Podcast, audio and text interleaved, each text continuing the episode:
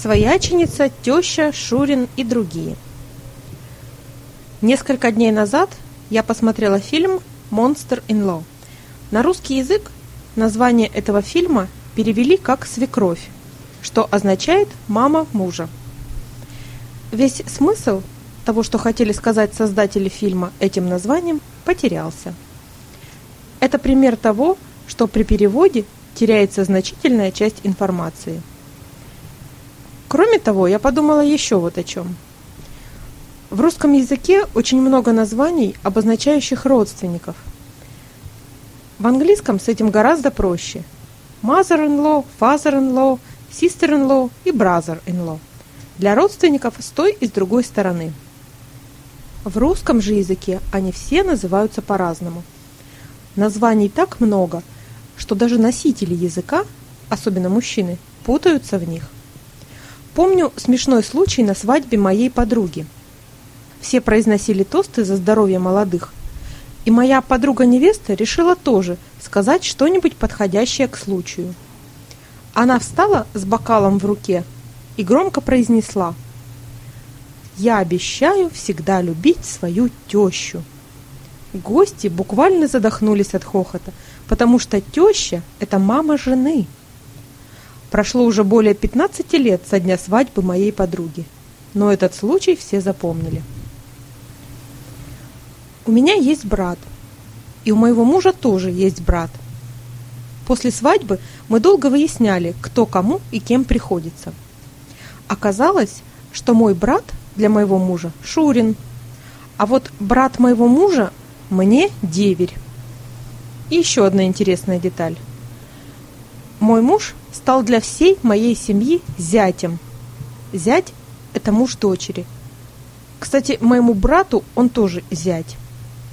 А я для всей его семьи стала невесткой, не путайте с невестой, для всей, кроме его отца.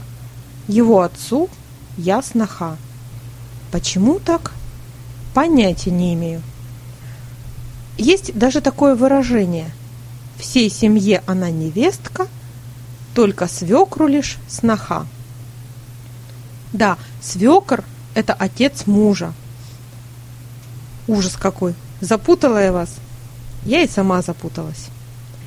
Многие люди, особенно молодые, сейчас не очень хорошо знают названия всех родственников.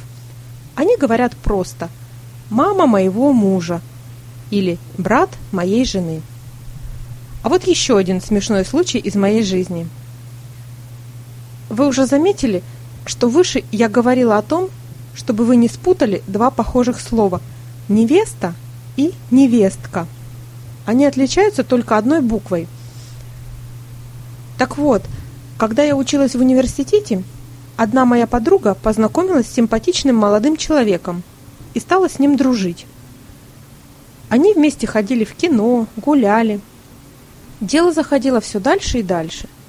Она уже задумывалась о свадьбе и мечтательно рассказывала нам романтические подробности их свиданий.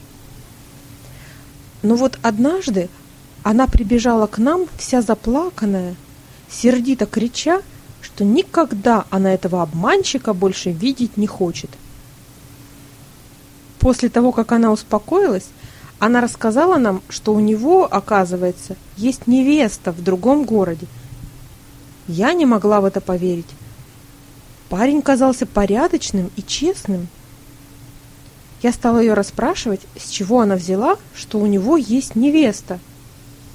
Он сам сказал, ответила моя несчастная подружка. Так вот взял и сказал, удивилась я. Да, он сказал, что на выходные ездил к своей невестке. Только я поняла, в чем дело, и стала смеяться. Она сначала обиделась, так как подумала, что я смеюсь над ее горем. Но когда я ей объяснила, то она тоже стала смеяться. На другой день она поговорила со своим парнем. Он тоже со вчерашнего дня пребывал в недоумении.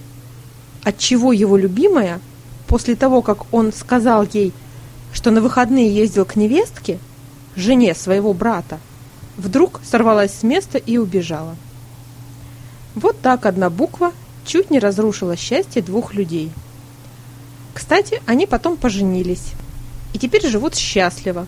В окружении невесток, деверей, шуринов, свекрови, тещи, тестя и заловок. Если вы хотите выучить все эти названия, можете посмотреть их тут. Но лучше, я думаю, не забивать себе голову.